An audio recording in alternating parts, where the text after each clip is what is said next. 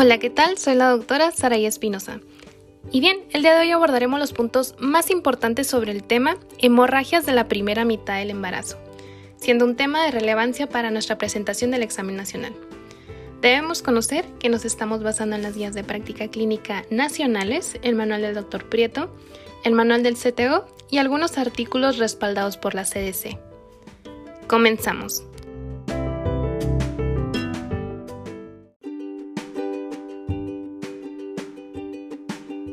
Definición. Aborto. Es la terminación del embarazo antes de las 20 semanas de gestación o un peso menor a 500 gramos. El embarazo ectópico es aquel embarazo en el cual el blastocisto se implanta fuera de la cavidad uterina, o sea, fuera del endometrio. Enfermedad trofoblástica gestacional. Es un grupo heterogéneo de tumores derivados de una inadecuada interrelación del epitelio trofoblástico la presencia o ausencia de elementos embriónicos la dividen en completa e incompleta.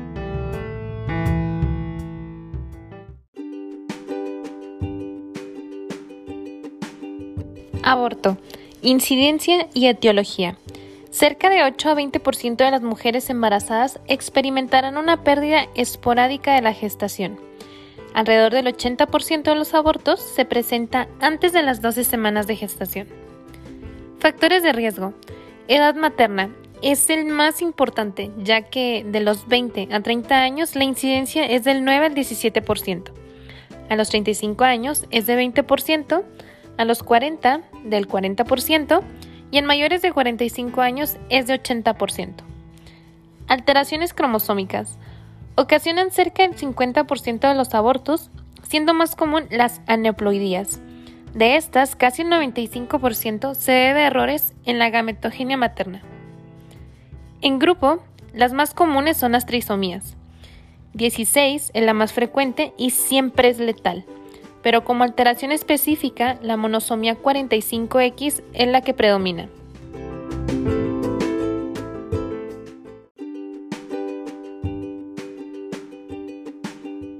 Alteraciones anatómicas uterinas. Pueden ser congénitas o adquiridas, por ejemplo, miomatosis uterina, malformaciones mullerianas o síndrome de Acherman.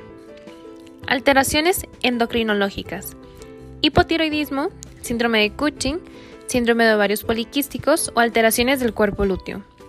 Infecciones como listeria monocitogenes, Toxoplasma gondii, rubiola, citomegalovirus y herpes genital primario son causas de aborto así como también las alteraciones en la coagulación como las trombofilias.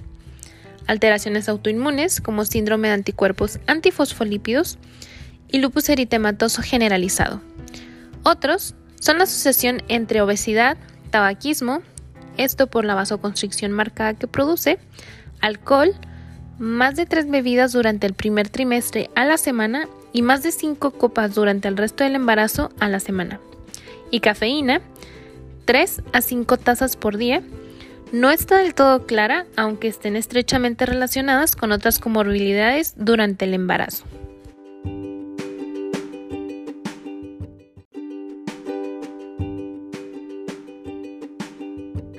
Cuadro clínico. Según el tipo de aborto será la presentación clínica, que puede variar de forma considerable. Por lo general, Puede haber sangrado transvaginal en cantidad variable acompañado de dolor suprapúbico tipo cólico. Los tipos de aborto son los siguientes. Amenaza de aborto, que se presenta de 20 a 25% de los casos y se caracteriza por sangrado transvaginal sin cambios cervicales asociado con dolor tipo cólico. 50% de estos pacientes abortará. Aborto en evolución. Se caracteriza por cambios cervicales con dilatación y borramiento aborto inevitable, existe rotura de membranas con o sin cambios cervicales. Puede haber sangrado incoercible que condiciona el término de la gestación. Aborto incompleto. El feto y la placenta continúan de forma parcial o completa en el útero o canal vaginal. Aborto completo. Expulsión total de los productos de la concepción. Aborto diferido es la retención de un producto muerto sin cambios cervicales. Dentro de esta clasificación se encuentra el embarazo anembriónico, el cual se define como un saco gestacional mayor de 25 milímetros y ausencia de saco vitelino o embrión. Aborto recurrente, 3 o más abortos consecutivos. Aborto séptico, cualquier tipo de aborto espontáneo antes mencionado asociado con las siguientes manifestaciones clínicas. Fiebre, escalofrío, malestar general, dolor abdominal, sangrado transvaginal, que a menudo es sanguíneo purulento. Se puede encontrar también taquicardia, taquipnea, dolor abdominal en la exploración y dilatación cervical. Se asocia principalmente con Staphylococcus aureus, bacilios gram negativos y cocos gram positivos, pero la mayoría de las veces es polibacteriana. Se asocia con abortos inducidos.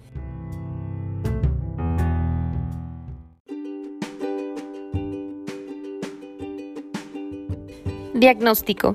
Es esencial corroborar que la paciente se encuentra embarazada, para lo que se solicita fracción beta de hormona de gonadotropina coriónica, BHCG, en sangre cuantitativa y correlacionar los niveles de la edad gestacional. Se pueden solicitar de forma seriada esperando que se duplique en 48 horas. El ultrasonido transvaginal se utiliza para corroborar que el embarazo sea intrauterino la presencia de embrión y la frecuencia cardíaca fetal, la cual se debe observar a partir de las 5 a 6 semanas de gestación por ultrasonido transvaginal y a las 6 a 7 semanas de gestación por ultrasonido abdominal. Tratamiento. El manejo se debe individualizar según el tipo de aborto que estemos teniendo. Amenaza de aborto. No existe algún tratamiento que haya corroborado ser exitoso, ni el reposo, ni los suplementos con progesterona, comparados contra placebo, han demostrado efectividad. Sin embargo, las guías recomiendan el uso de inhibidores de prostaglandinas, reposo absoluto y suplementos de progesterona. La amenaza de aborto no es indicación de admisión hospitalaria.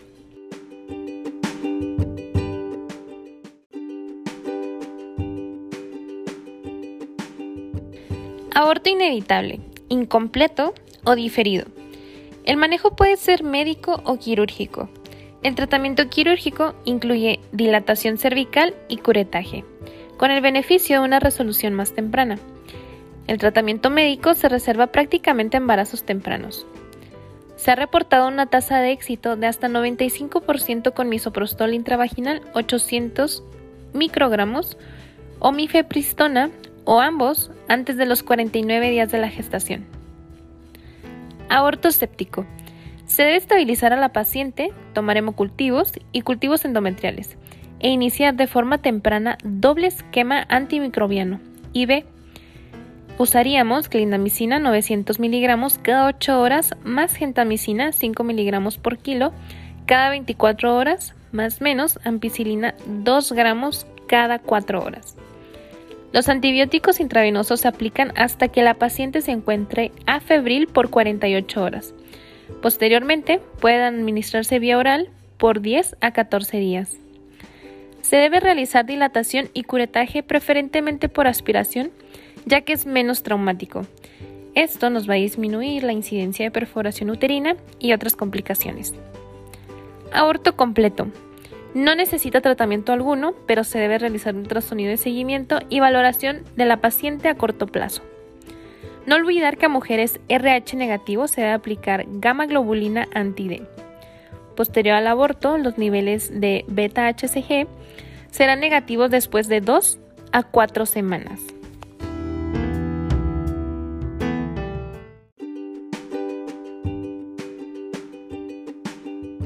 Embarazo ectópico. Incidencia y etiología. La incidencia es de 2 a 3%. La localización más común es la salpinge en un 98%, intersticial de 2 a 3%, ísmico en un 12% y ampular en 70%. Finalmente, fimbria en un 11%. Así que recuerden muy bien que es ampular principalmente. 3% en el ovario, 1% abdominal y menos del 1% en cicatriz uterina previa y cervical. El embarazo heterotópico se refiere a la presencia de un embarazo intrauterino y otro ectópico, o sea, salpinge en un 90%, el cual se observa con frecuencia con las técnicas de fertilidad asistida.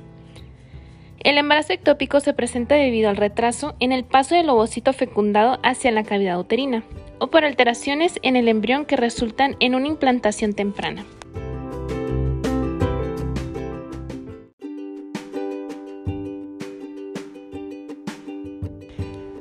Factores de riesgo. Riesgo elevado. Embarazo ectópico previo, patología tubárica o antecedente de cirugía tubárica como esterilización, exposición en útero a dietilestilbestrol, uso de dispositivo intrauterino. Riesgo moderado, infecciones genitales por clamidia, infertilidad, múltiples parejas sexuales, tabaquismo y enfermedad pélvica inflamatoria. Riesgo bajo, antecedente de cirugía pélvica o abdominal y duchas vaginales. Cuadro clínico. La tierra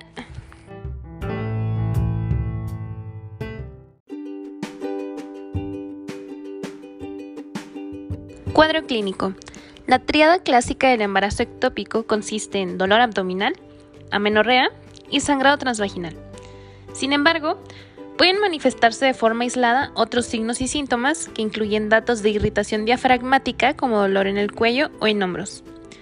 Un embarazo ectópico roto se puede presentar como abdomen agudo y o choque hipovolémico. A la exploración física se puede detectar dolor abdominal y dolor a la movilización de útero y anexos durante el tacto vaginal. También puede palparse una masa anexial. La exploración es normal si el embarazo aún es pequeño o no está roto.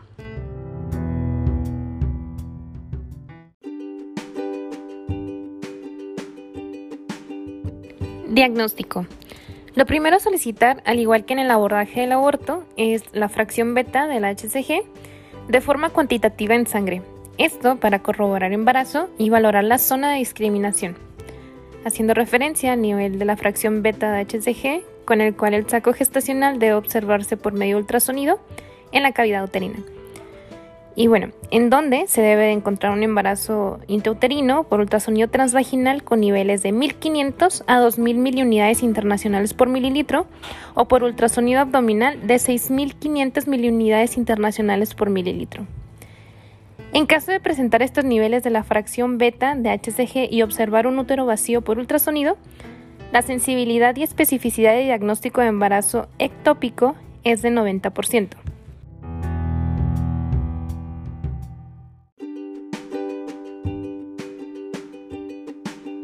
En caso de presentar estos niveles de la fracción beta de HCG y observar un útero vacío por ultrasonido, la sensibilidad y especificidad del diagnóstico de embarazo ectópico es del 90%. Ahora, si se obtienen niveles de la fracción beta-HCG menores a la zona de discriminación, se debe solicitar una segunda muestra a los 3 días, la cual debe repetirse en 48 horas, y ultrasonido endovaginal al llegar a la zona de discriminación. Los niveles de progesterona menores a 5 nanogramos por mililitro indican probabilidad cercana a 100% de un producto no viable, no distingue un producto no viable de un embarazo ectópico. Y niveles de progesterona mayor a 25 nanogramos por mililitro excluyen de forma razonable la posibilidad de embarazo ectópico.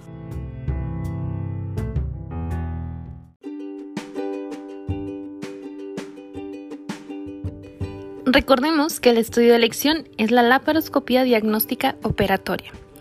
Pasemos entonces al tratamiento, en donde tenemos un manejo expectante. Aquí solo se realiza ante la sospecha embarazo ectópico que no se observa por ultrasonido transvaginal, con la fracción beta de HCG menor a 200 miliunidades internacionales por mililitro y en disminución. Tratamiento médico. Para realizarlo se deben cumplir ciertos criterios como embarazo menor a 3.5 centímetros, ausencia de frecuencia cardíaca embrionaria, embarazo ectópico no roto, y que la paciente se encuentre hemodinámicamente estable con valores de la fracción beta de HCG menores a 5.000 miliunidades internacionales por mililitro. Contraindicaciones del tratamiento médico. Paciente hemodinámicamente inestable, síntomas de embarazo ectópico roto, dolor abdominal severo, hemoperitoneo, alguna inmunodeficiencia, enfermedad pulmonar activa, úlcera péptica,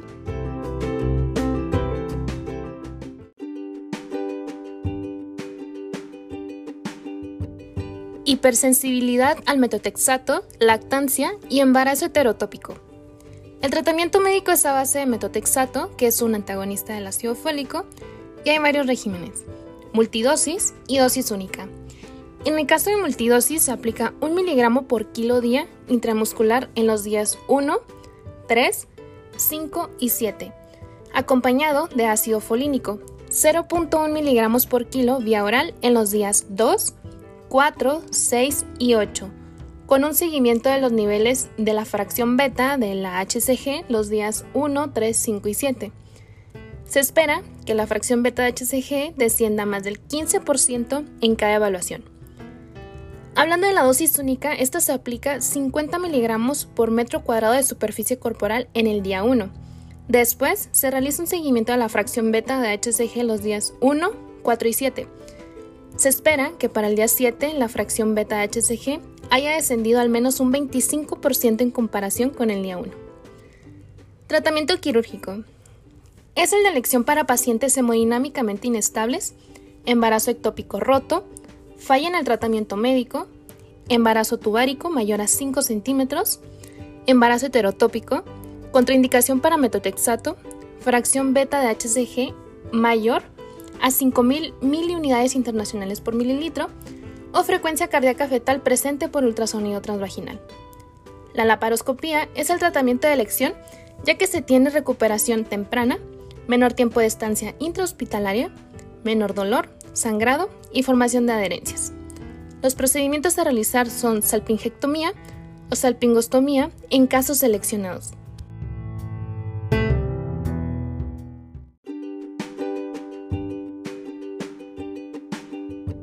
Enfermedad trofoblástica gestacional. Este tema ya lo habíamos abordado previamente, ahorita va a ser un repaso muy breve. Incidencia y etiología. La incidencia varía según la región. En Norteamérica y Europa es de 1 a 2 por cada mil embarazos, mientras que en México es de 2.5 por cada 5.000 embarazos. Existen distintos tipos histológicos. Tenemos la mola hidatiforme, que puede ser completa o parcial. La completa resulta por la fertilización de un huevo vacío sin contenido genético, por dos espermatozoides o un espermatozoide que se duplica, con un cariotipo 46XX o 46XY. Se caracteriza por la falta de feto y niveles muy elevados de la fracción beta de HCG. Cerca del 3% desarrolla coriocarcinoma. En el caso de la mola hidatiforme parcial, resulta de la fertilización de un huevo haploide, ¿Qué quiere decir esto? Que tiene un contenido genético por dos espermatozoides o uno solo que se duplica su contenido genético, resultando entonces en un cariotipo 69XXY, 69XXX o 69XYY. Se asocian con la presencia de un feto, incluso se puede detectar frecuencia cardíaca fetal. Solo 0.1% desarrolla coriocarcinoma.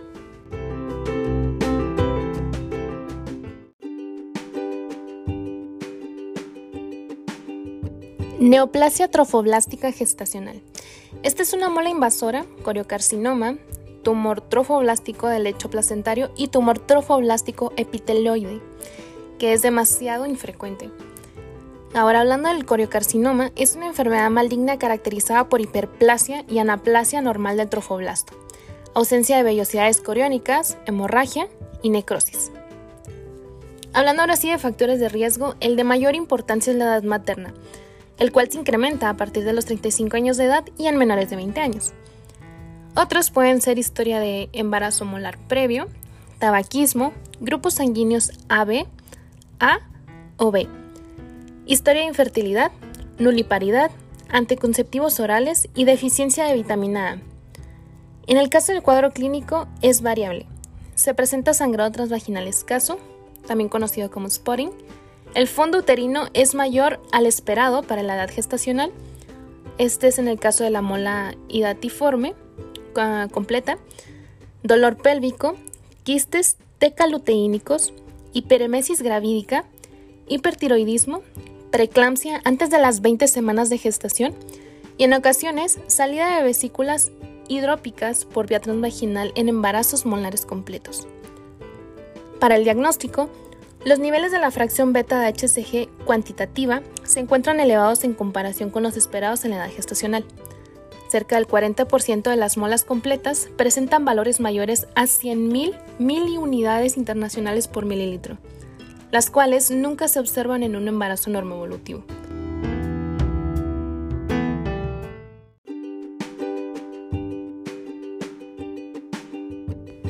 El ultrasonido se utiliza para corroborar el diagnóstico. En la mola completa habrá ausencia de feto y líquido amniótico.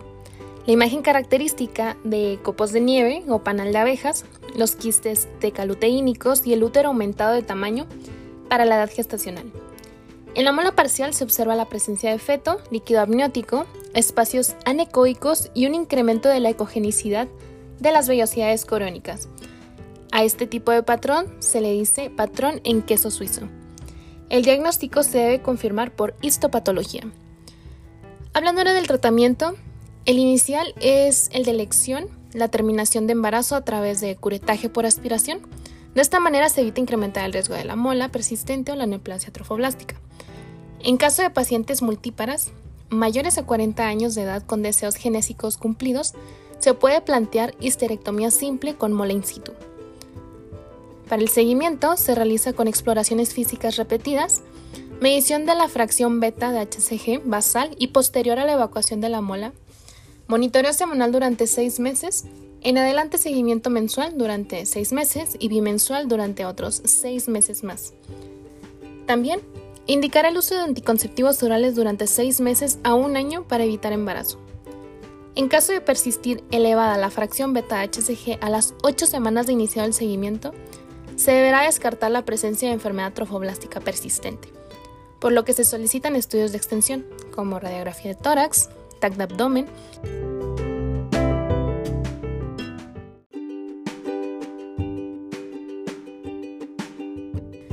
Esto para determinar si la enfermedad es localizada o es metastásica, y de esta manera poder instaurar el tratamiento más apropiado, ya sea una histerectomía, el uso de metotrexato o poliquimioterapia. Muy bien, ahora vamos a pasar a las características de las hemorragias de la primera mitad del embarazo. Para eso me gustaría que hicieras una tablita en donde pongas cuatro columnas. En la primera vamos a poner las características y después los tipos de hemorragias por las que se dan en la primera mitad del embarazo, como aborto, nuestra segunda columna, la tercera embarazo ectópico y en la cuarta el embarazo molar. Muy bien, comenzando con la primera fila, tenemos que hay un sangrado transvaginal. En el caso del aborto es escaso a abundante. Para el embarazo ectópico es escaso intermitente, un 56%, y en el embarazo molar hay salida de vesículas, siendo escaso e intermitente. Pasando a nuestra siguiente fila, la característica ahora es dolor abdominal en el caso del aborto es tipo cólico, entre leve a severo. En el embarazo ectópico es dolor anexial, seguido de un abdomen agudo. Y en el caso del embarazo molar es leve o ausente.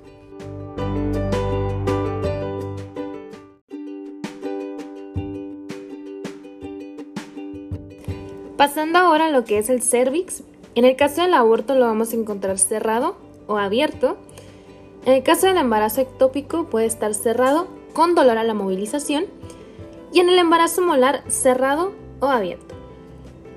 Para fondo uterino, en el caso del aborto sería normal, en el embarazo ectópico sería menor a lo esperado y en embarazo molar mayor a lo esperado. Otros datos clínicos, en aborto, fiebre y taquicardia, en el embarazo ectópico, datos de irritación peritoneal más anexial en un 50% de los casos, taquicardia e hipotensión. Y para el embarazo molar, hiperemesis en un 8%, preeclampsia en menores de 20 semanas de gestación e hipertiroidismo en un 2%. La fracción beta de la HCG en aborto menor a la esperada, en embarazo ectópico normal o disminuida y en embarazo molar mayor a la esperada. Para el ultrasonido, en el aborto, ausencia de frecuencia cardíaca fetal, restos óvulo-placentarios y ausencia de embrión. En el embarazo ectópico, útero vacío, masa anexial. Y para el embarazo molar, copos de nieve, panal de abejas o queso suizo.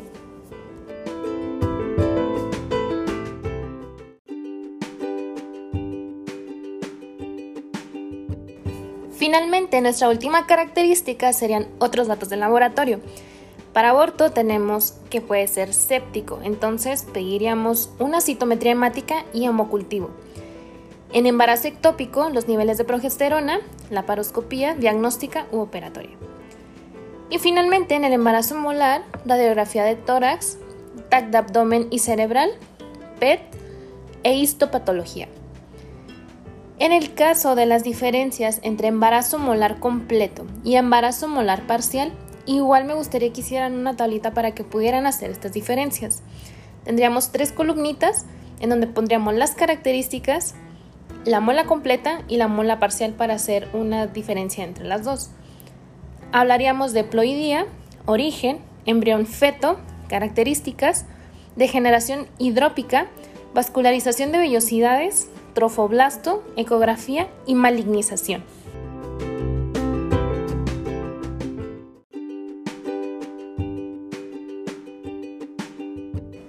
En el caso de la mola completa tendríamos que su ploidía sería diploide, 46XX o 46XY. El origen sería paterno, el embrión feto estaría ausente y su característica principal sería un contorno redondo u ovoide con un retraso de maduración y necrosis de células mesenquimales. Su degeneración hidrópica estaría aumentada, la vascularización de las vellosidades serían capilares formados in situ. El trofoblasto es importante una hiperplasia del citotrofoblasto y sincicial de la distribución regular. Ecografía, imagen en panal de abejas o copos de nieve. Malignización entre un 15 a un 20%. Pasando ahora a lo que es la mola parcial, su ploidía sería triploide, como ya lo habíamos visto, 69XXY o 69-3X o 69XYY. Su origen puede ser paterno o materno el embrión o el feto estarían presentes, la característica principal es que no existe necrosis mesenquimal. Su degeneración hidrópica es menos pronunciada y lenta en su evolución. La vascularización de vellosidades serían capilares funcionales y persistentes. El trofoblasto estaría inmaduro, focal, con una hiperplasia leve a moderada, principalmente sincicial. La ecografía habría un aumento de tamaño placentario con espacios quísticos, cambios vasculares focales y un saco gestacional aumentado, con un patrón de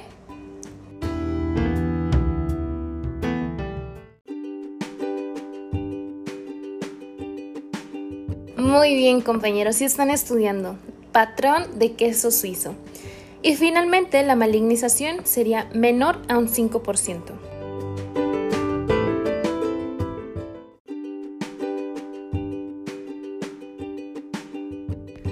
A modo de repaso sobre el tema principalmente de aborto, me gustaría que te quedes con que es la interrupción de la gestación antes de la semana 22. Puede ser un aborto precoz o tardío. El precoz ocurre antes de las 12 semanas en un 85% y el tardío ocurre entre la 12 y la 22 semana.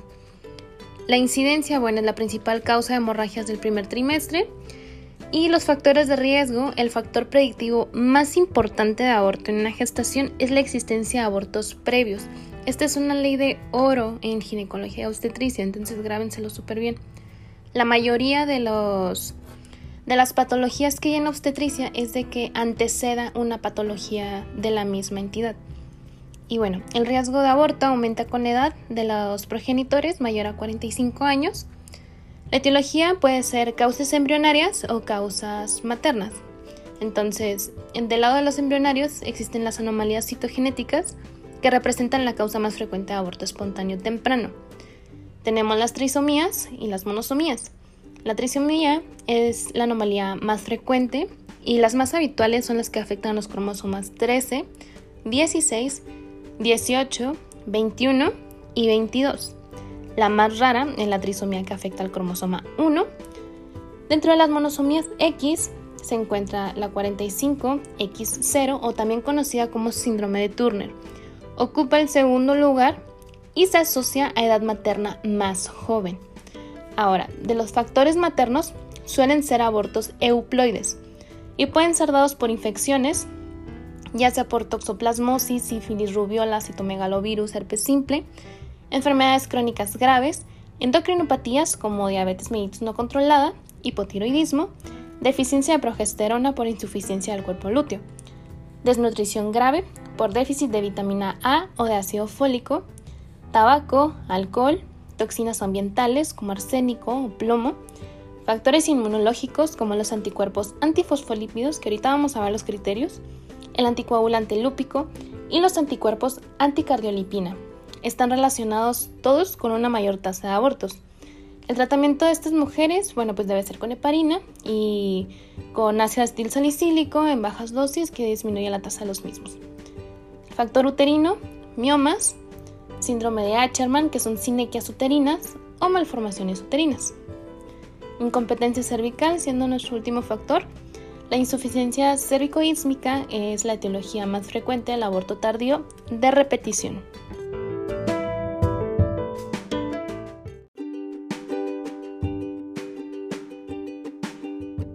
Hablándote un poquito sobre síndrome antifosfolípido o SAF, es la principal causa tratable de aborto recurrente. Estos anticuerpos interfieren con la coagulación, entonces se caracteriza por la presencia de anticuerpos antifosfolípidos circulantes. El anticoagulante lúpico, los anticuerpos anticardiolipina y anticuerpos anti-beta glucoproteína 1. Estos deben ser positivos en dos determinaciones separadas en menos de 12 semanas. El diagnóstico del síndrome de antifosfolípidos primario requiere la presencia de al menos un criterio clínico y uno analítico. Existe también un consenso general tanto en la necesidad de determinar dichos anticuerpos en la paciente con tantos abortos recurrentes como de su tratamiento si son positivos. Hablándote ahora de los criterios para el diagnóstico del síndrome antifosfolípidos, vas a hacer una tablita de dos columnas en donde vas a poner los criterios analíticos y los clínicos. En los criterios analíticos vas a poner el anticoagulante lúpico, los anticuerpos anticardiolipina, y los anticuerpos anti-beta 2 glicoproteína 1. En los clínicos vas a poner mayor o igual a una trombosis vascular.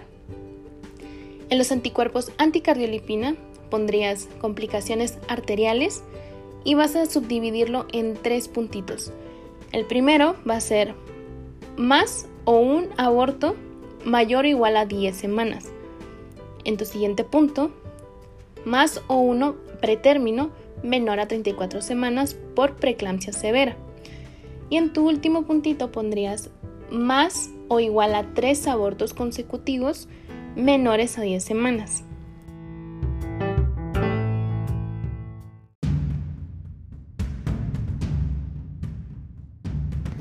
Pasamos a la parte más esperada del episodio y son nuestras perlas en.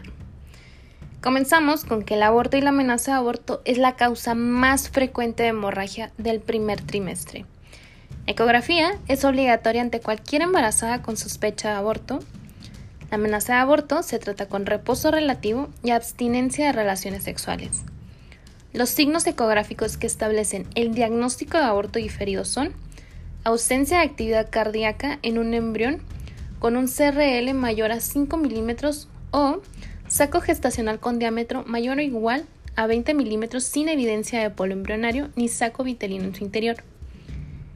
El tratamiento del aborto precoz consiste en la relación de un legrado bajo anestesia tras dilatación cervical o en la administración de prostaglandinas. En los casos de abortos tardíos se prefiere la administración de prostaglandinas que dilaten el cervix y posteriormente realizar el legrado. La causa más frecuente de abortos tardíos, o sea, en el segundo trimestre, es la incompetencia ísmico-cervical. Se puede relacionar con antecedentes de conización. No tiene tratamiento, pero sí prevención, mediante la colocación de un cerclaje cervical en las semanas 14 a 16. El síndrome antifosfolípidos puede originar también abortos de repetición. El tratamiento en las pacientes portadoras de anticuerpos positivos es con ASA y heparina. Las complicaciones que se relacionan con el aborto son coagulación intravascular diseminada por liberación de tromboplastinas placentarias, aborto séptico, perforación uterina y síndrome de Acherman, que son las presencias de sinequias uterinas que provocan amenorrea secundaria. El factor de riesgo más importante de embarazo ectópico es la enfermedad inflamatoria pélvica. La localización más frecuente de embarazo ectópico es la porción ampular de la trompa. La fracción beta de HCG se duplica cada 48 horas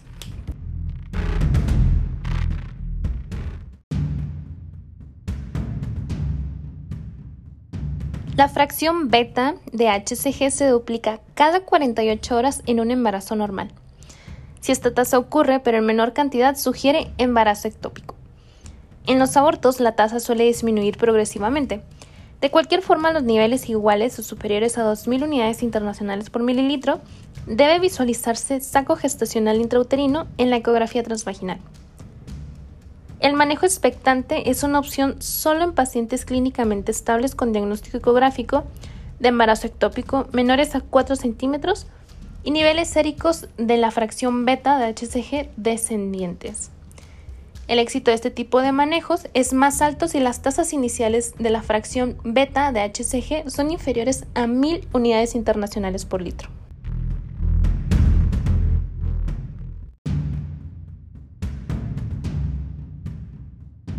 Las mejores candidatas para el tratamiento con metotrexato son aquellas con niveles séricos de la fracción beta de HCG inferiores a 3.000 unidades internacionales por litro y con síntomas mínimos. El tratamiento del embarazo ectópico podría ser conservador cuando sea pequeño, o sea menor a 4 centímetros. También que tenga valores bajos de HCG y no haya sangre libre en cavidad abdominal. Cuando no cumpla con estos requisitos o cuando haya fracasado el tratamiento con metrotexato, se indicará el tratamiento quirúrgico, eso quiere decir la paroscopía.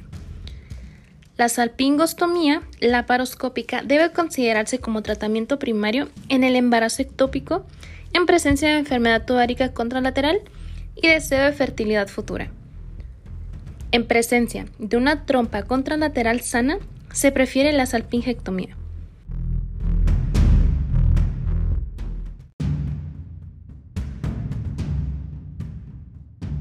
El tratamiento de embarazo ectópico en presencia de inestabilidad hemodinámica debe tratarse por el método más expeditivo, en la mayoría de los casos mediante la parotomía.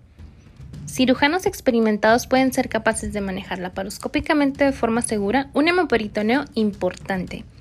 En cualquier caso, deberá recurrirse a la vía que con mayor rapidez asegure una hemostasia estable. En la mayoría de los centros, esta es la laparotomía.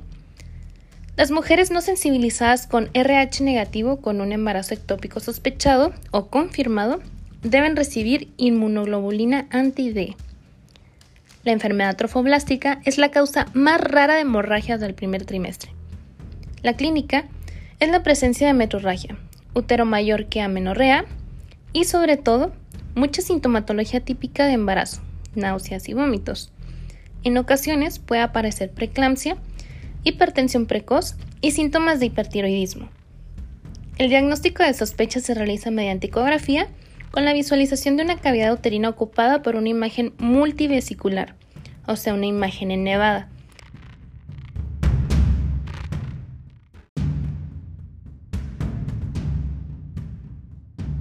Aunque la confirmación será anatomopatológica tras la realización de un legrado por aspiración. La aspiración previa a dilatación es el método de elección para la evacuación de las molas gestacionales. Esto es por medio de dilatación y succión. La contracepción postmola se realizará preferiblemente con anticonceptivos hormonales orales durante un año. Se deberá realizar un seguimiento postlegrado mediante la determinación semanal de la HCG. Cuando tres valores son negativos, se pasa a realizar controles mensuales. Sin embargo, si no se negativiza, indicará que sigue existiendo enfermedad y hay que buscarla. En el estudio de extensión se va a realizar una radiografía de tórax, TAC abdominal y una TAC cerebral. Si todo el estudio es negativo, se estarán entonces pensando una enfermedad trofoblástica, ya sea persistente, no metastásica, que deberá ser tratada con un solo agente quimioterapéutico. Este caso sería metrotexato y un segundo alegrado, mientras que si tiene mal pronóstico, se aplicarán protocolos de poliquimioterapia.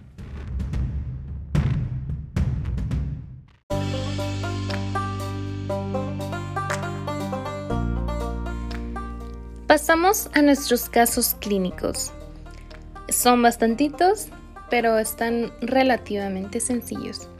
El primero nos menciona una paciente gestante de 12 semanas acude a consulta para realizar una ecografía en la que se observa una gestación intrauterina con un embrión único con LSC de 16 milímetros acorde con 8 semanas, sin latido cardíaco. Señalemos entonces lo correcto.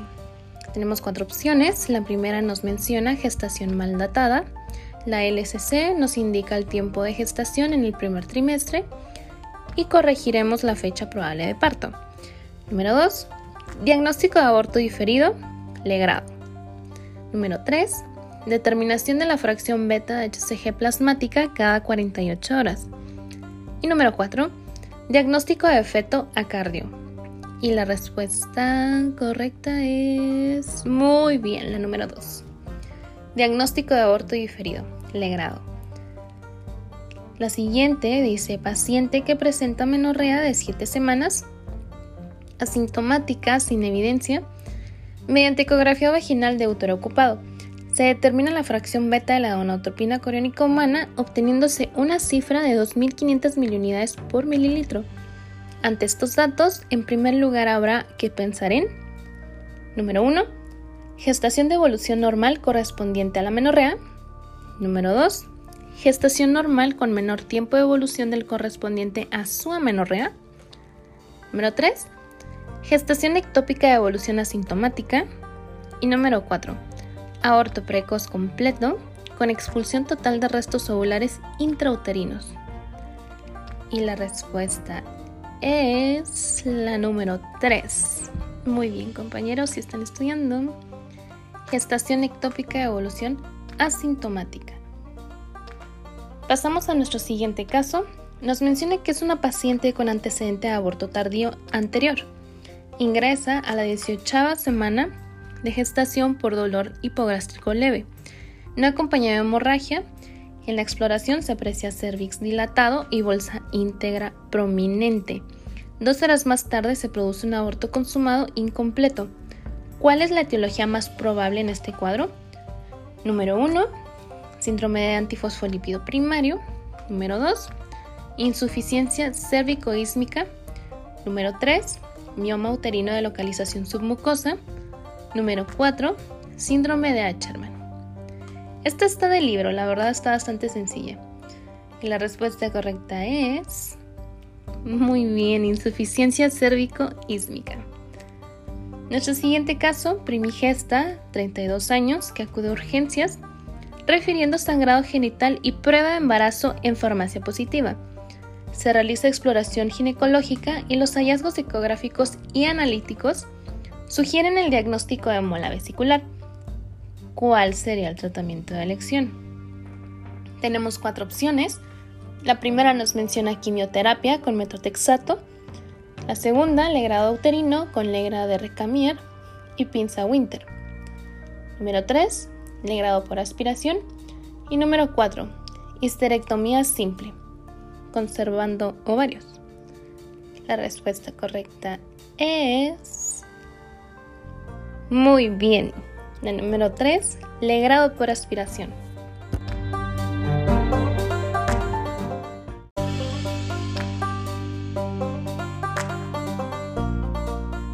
Pasamos a nuestro siguiente caso. Una mujer en su segundo mes de embarazo comienza a sangrar y el médico le detecta un útero más grande que el esperado para ser gestacional.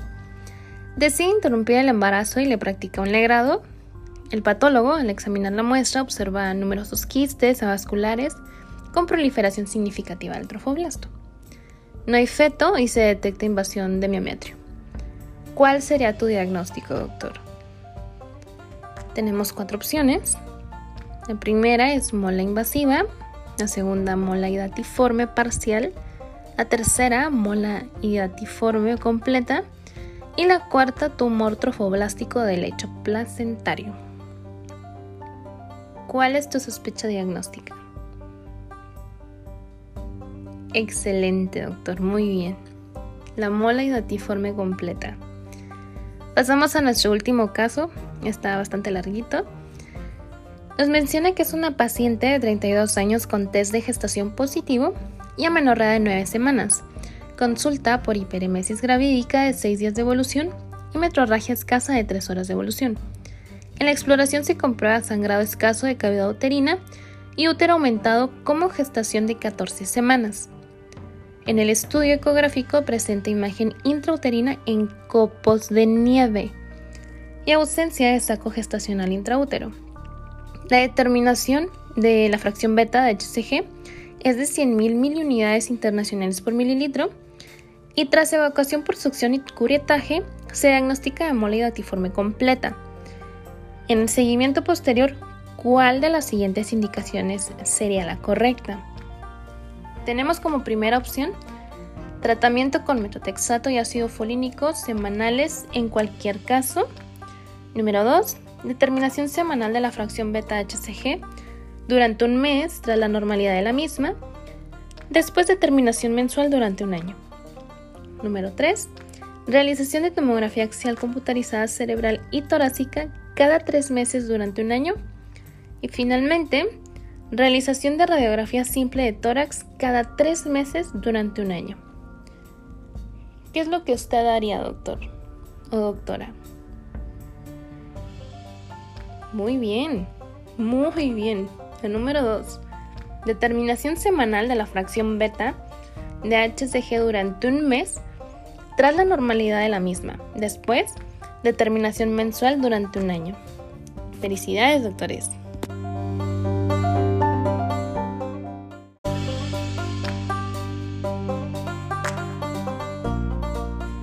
Posibles preguntas. Número 1.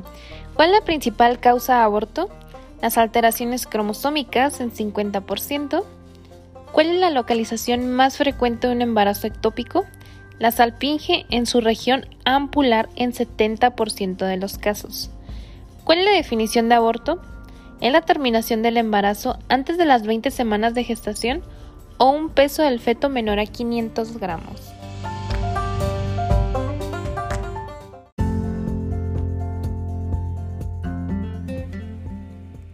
Con esto daríamos por terminada nuestra revisión del tema. Espero les sea de mucha ayuda. Recordemos, que donde quiera que se ama el arte de la medicina, se ama también a la humanidad. Platón. Nos vemos en el siguiente episodio.